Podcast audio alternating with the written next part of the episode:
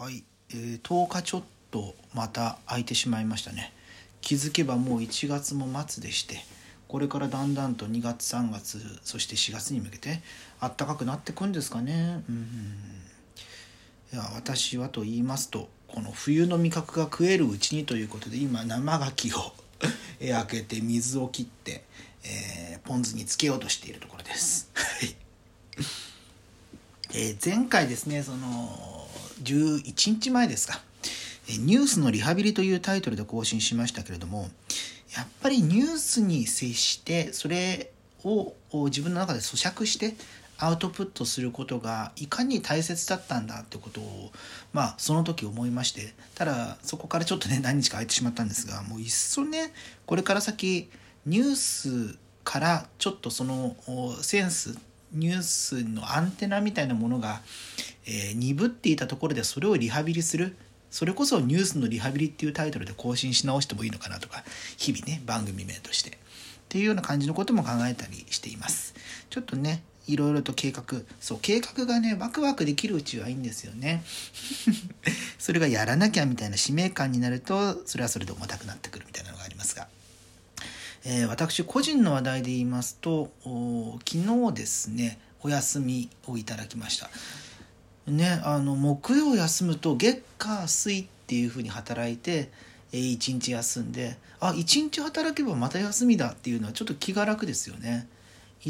今まであの個人的に最強の平日休みは水曜日だと思ってたんですけど 2日働いて1日休んで2日働いてみたいな。でも2日働くのってそれはそれで、えー ね、頑張らなきゃいけないですし2日働いたら3日も同じかな？みたいな感じのことを考えると 1, 1日働いてだから火曜日か木曜日かに休みを取るっていうのが一番なんか乗り切りやすいんじゃないかな？っていうことを考えたりしたんですけれども、えー、昨年度からでしたっけ？必ず1年のうちに有給休暇5日は消化しなければならないとしないと事業所が罰せられるみたいなことが始まった影響もあってなかなか私あのちょっと仕事柄ねあの休みは取れないことが多かったんですけれども今年も結構いろいろと立て込んでいて、えー、ただまあなんとかね3月末までに5日間は消化しなければならないというところで、えー、なんとかやっているわけなんですけれども。まあねなかなかそのこれやりましたみたいな仕事が表に出にくい立場になったのでその辺のね承認欲求を満たすためにも、えー、こうしたラジオトークでのポッドキャストみたいなものをね再び、えー、頻繁にやっていくのはありなのかななんて思ったりしております。つうことでまたあのニュースのリハビリをしてまいりましょう。えー、まずはですね、え、これにしようかな。新潟県の佐渡金山を国連教育科学文化機関ユネスコに推薦することを政府が決めました。えこれですね、あのまあ、韓国からの抗議が、えー、予想されるというところが理由で一回はあのやめようかと見送ろうかなんていう動きも与党内にはあったようなんですけれども最終的に岸田首相が決めたという形になっているようですね。うんまあね世界文化遺産というのはね、えー、まあさっきも言いましたけどユネスコが、えー、決めるものでで、まあ、各政府からここを推薦しますよということをやって、えー、そのユネスコの中の委員会がどこを世界遺産にするのかということを決めてですね世界世界文化遺産とか自然遺産とかありますけれどもそれを決めて、えー、下すという流れなんですけれども、まあ、そうですよねその歴史的な経緯から考えると外交に、え、影響出るということを鑑みてそこをなるべく避けようとするような動きっていうのはねもちろんあるわけなんですけれども。まあ、かといって日本のその産業を文化的にこう、えー、後押ししたといいますかそういう一つのそれこそ遺跡というほど古いものではないですけれども、えー、今の日本が築かれるまでに、え必要だったものというようなことの位置づけとしては、え大きく違わないんだろうというような判断からなんでしょうけれども。まあね最近あの海外のねまあ日本対海外の外交ということよりも国際情勢としての外交の位置づけみたいなものが、えー、急に動き出しましたね。うんまあ、一番はそのロシアのウクライナ、えー、に乗り込むというようなことがあって、まあ、それに対して、え、アメリカを中心とする超大国は、えどういうような対応をしていくのかということに注目が集まっていますね。まあ、よく言われるのはトランプ政権だった頃とバイデン政権になってからとその辺がどう変わるのかねみたいな感じのことが言われたりしていますけれどもね。うんまあ、あとはね、えー、中国北京オリンピックがもう来月ですよね。はあ、いやあの東京オリンピック夏のオリンピックが延期になってそこから半年で冬のオリンピックっつうのもああそうか。って思いますけれども一番ね個人的に驚いたのはモルゲッソよから4年経つっていう 今なんか田園調布に家が建つみたいなあの言い方になりましたけども、はい、田園調布に家が建つって、えー、ねあのー、あれです、えー、セントルイスですね。星セントルイスさんの、えー、ギャグですけれども。はい。もみじまんじゅう B&B みたいな感じのね田園調布に家が建つと。なんでそこ深掘りするんだって感じですけれどもそうモルゲッソよから4年経つ。モルゲッソよってねあの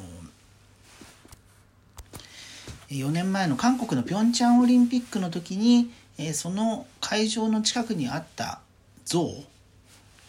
金金色の本当あれなんか弾丸弾丸を人間にくっつけたみたいな弾丸男みたいなものが本当の名前なんですよね。であの像は何だっていうふうに、まあ、の近所の人に聞いたらわからないみたいなこと言ったらそれがモルゲスヨだっていう言葉だったみたいな感じのことがもうその辺もうろ覚えになるくらい4年経つっていう 感じもありますけれどもそう思うと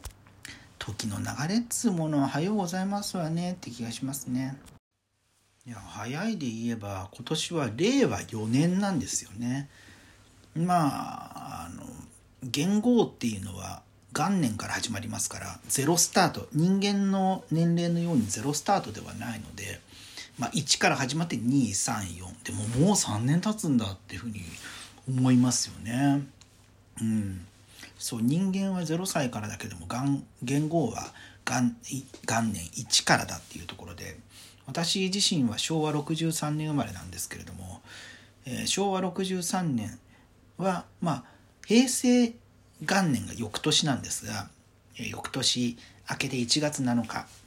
を境に、えー、昭和64年から平成元年に変わったわけなんですけれどもまあそれも考えてみるとだから平成元年平成1年ですよね。で、ね、人間のように0歳があれば、えー平成0年が私の生まれた年になるわけで。ってなると平成の方が私よりももう数ヶ月10ヶ月近く後に始まったのにもかかわらず、えー、平成の方が先に例えば30歳になる私が30歳になる前に、えー、平成が30年を迎えると半年くらい前にね。っていうようなことをねちょっともどかしく思っていた。あっちの方が後輩じゃねえかみたいな感じでね。まあそういうことを思ってた時期もありましたけれども。ただね高校出て、え大学入るまでに二浪しているのでその間に、えそういうなんだコンプレックスみたいなものはなくなったりしましたけれども。いや人間に対してじゃなくて言語に対してコンプレックス持つってどういうことなんだっていうふうに思ったりもしますが、まあ、適当にペラペラ喋っていますけれどもうんなかなかねそのやっぱりそのニュースのリハビリっていうところから考えると、えー、以前の日々更新していた時もうすぐ2年くらい経ちますか、えー、2年近く前の3月の末に、えー、始めたわけなんですけれどもその頃その頃からもうちょっと後か、えー、その年の夏くらいですね、まあ、コロナで、えー、世の中があれこれなってる中での最初の夏。の頃はもう毎日毎日何かしらのニュースを更新あの、えー、触れながら、えー、音声を更新したしていましたしでそれに加えて、まあ、自分自身も日々ニュースに接するような仕事だったのであその時の感覚が鈍っているなっていうふうなことは、えー、これからあこれくらいペラペラ喋りながらでも思います。まあ、あとは、え、ちょっとお酒を飲んでいるので、え、それで酔っ払ってるんじゃないかっていうのもちょっとねあの言っておきますけどもそれ言い訳でしかないんですけどね。うん。まあ、ちょっとねあの体も気遣いつつですけれども。そう30になってから今あの30私3ですけれども30過ぎてから冬の時期になるとちょっと喘息になりかけるようなあ傾向があって。で、えー、コロナの前とかはもうそれこそ本当に毎日毎日会社行ってたので、え、帰り道、まあ、寒い今行きもそうですけども寒い中あ動いているともうぜいぜいぜいぜいしてと。で去年あたりはそう去年一昨年くらいはそうでもなかったんですけど外に出る機会が少なかったので。なんですけど今年に入ってまたちょっとねそういう感じがあるかなと思って。はい。まあ結構ねあのマンボウが出ているので、えー、極力職場には行かずに在宅勤務に、えー、しようというふうにしているんですけれども。なかなかねちょっと年度末が近づいてくると外に出なきゃいけない、えー、仕事上のあれこれもあったりするのでその辺の兼ね合いも含めてですねえー、なるべく健康かつ、え、十分な対策をした上で、え、元気にそう気持ちが閉じこもらないようにと。思いながら、え日々過ごしている状況でございます。